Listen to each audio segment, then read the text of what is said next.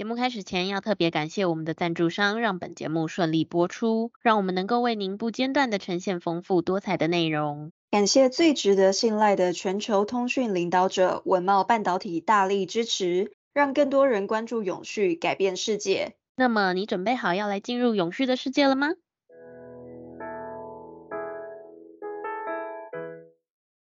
欢迎收听 ESG This Week。我们每天会为您带来重要有趣的 ESG 永续新闻，希望透过本节目提高大家对 ESG 议题的认识，引导大家关注永续发展，共建世界公民新未来。嗨，我是 ESG 世界公民数位治理基金会的 Angela。嗨，我是 ESG 永续思维学院的 Helly，学院致力协助你在 ESG 变革中成为机会领先者。Helly，昨天我们暂停了一天，不知道听众朋友有没有很想我们？嗯，应该有吧。而且今天有一些听众朋友应该有放台风假，我蛮羡慕的。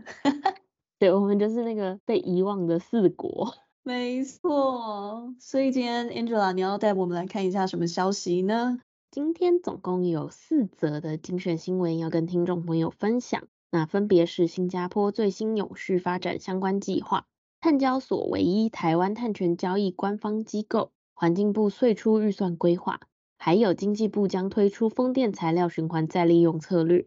第一则新闻是关于这个新加坡，他们将推出以及要修订超过二十五项跟永续发展相关的一个国家标准及认证计划。根据这个新加坡企业发展局 Enterprise SG 近日宣布的，为了要支持企业转向永续的发展，并且掌握绿色经济的商机。企业发展局、新加坡标准理事会以及新加坡认证理事会将会共同合作，在未来两年到三年之间，针对温室气体报告、去碳化及再生能源等领域，推出及修订超过二十五项与永续发展相关的国家标准还有认证计划，预计将会有超过一千家的公司受惠。但新加坡自从二零二一年推出了二零三零年新加坡绿色发展蓝图以来呢，已经制定了三十五项与永续发展相关的新标准以及认证计划。那相较之前呢，其实增加超过四十五 percent。那这些计划呢，涵盖广泛的永续发展能力，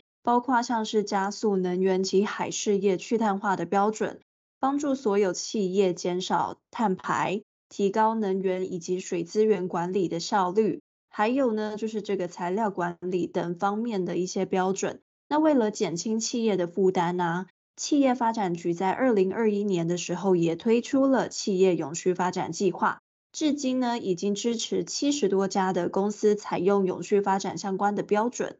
而在这个国际的层面上面，从二零一九年开始，新加坡更是参与了这个国际标准组织，也就是 ISO，还有国际电工委员会 IEC 辖下的二十七个国际技术委员会。例如，就曾经在企业发展局与新加坡标准理事会共同带领之下，为设计与安装浮动式太阳能发电厂制定了 IEC 的标准，预计会在二零二四年底发布。新加坡就将透过引领制定该项国际标准与国际接轨，而且也被公认为浮动式太阳能发电厂技术发展的一个重要参与者。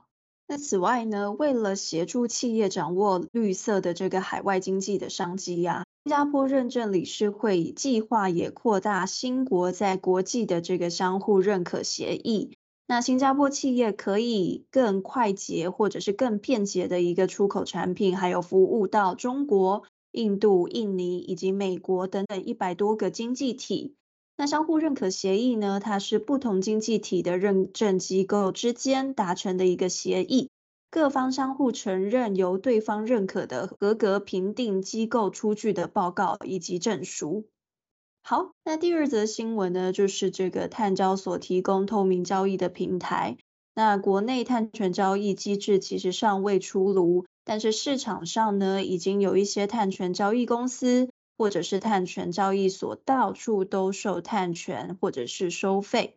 那台湾证券交易所子公司台湾碳权交易所，简称碳交所，近日呢就表态证明啦。他们说，台湾碳权交易所 TCX 是台湾碳权交易唯一官方依法指定的机构哦。那由于近日媒体报道，市场上有部分碳权交易公司或是碳权交易所名称跟台湾的这个碳权交易所 TCX 相同，或者是近似，以至于跟这个碳交所的营业或是服务的设施，甚至活动会有混淆的这个感觉，甚至是有单位到处去兜售碳权来收费做碳抵换等误导的不实情事。所以碳交所就强调，台湾碳权交易所是台湾唯一依据气候变迁因应法规定，由环境部委托金管会。指定办理该法所定额度的交易事项，官方的指定机构已经在七月二十号办理了商标的申请，并在七月二十一日完成公司设立的登记。那另外啊，碳交所也进一步的说明，设立台湾碳权交易所的目的呢，是在配合气候变迁因应法，借由设置交易平台导入市场机制，确保国家气候变迁政策有效的实行。那碳交所呢，也将提供合法、合规、公平并且透明的一个交易平台，提供经济诱因，激励减碳或者是碳移除的行为，进一步带动低碳甚至是负碳创新产业发展。那此外呢，在国外的碳权交易业务发展的这个部分规划上面呢，也将会携手具有公信力的国际认证机构，提供高品质碳权的买卖支援服务。并且将与环境部沟通国外碳权上面的一个上架标准，避免漂绿或者是诈欺疑虑，让业者能够安心的去做减碳。所以关于这个碳交所的资讯，建议大家尽量都还是要进行查证的这个步骤，嗯，不然很容易被骗，真的。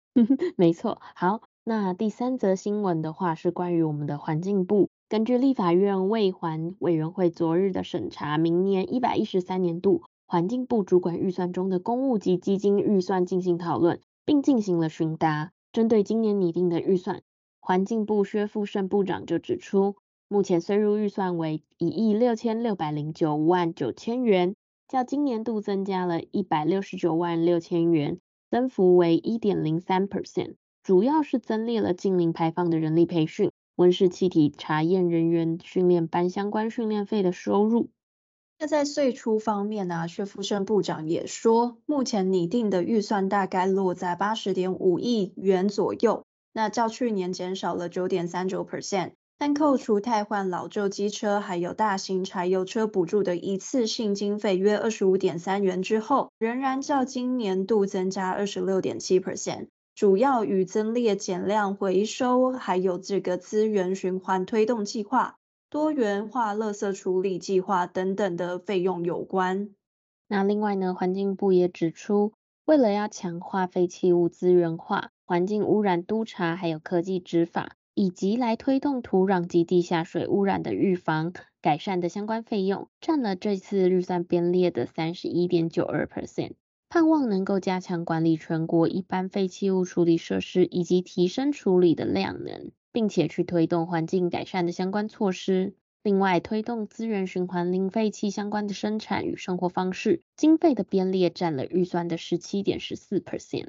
那针对各部门岁出增减方面呢，以气候变迁署预算增加一百八十七点七 percent 最多，预算数大概是六点三亿元。那主要呢是拨补温管基金等等的经费所导致的。其次呢为资源循环署，较今年度预算增加了七十二点八 percent，与前述减量回收、资源循环推动计划经费有相关。那国家环境研究院预算数呢，则是增加了四十八点四 percent，那就供各位听众朋友参考喽。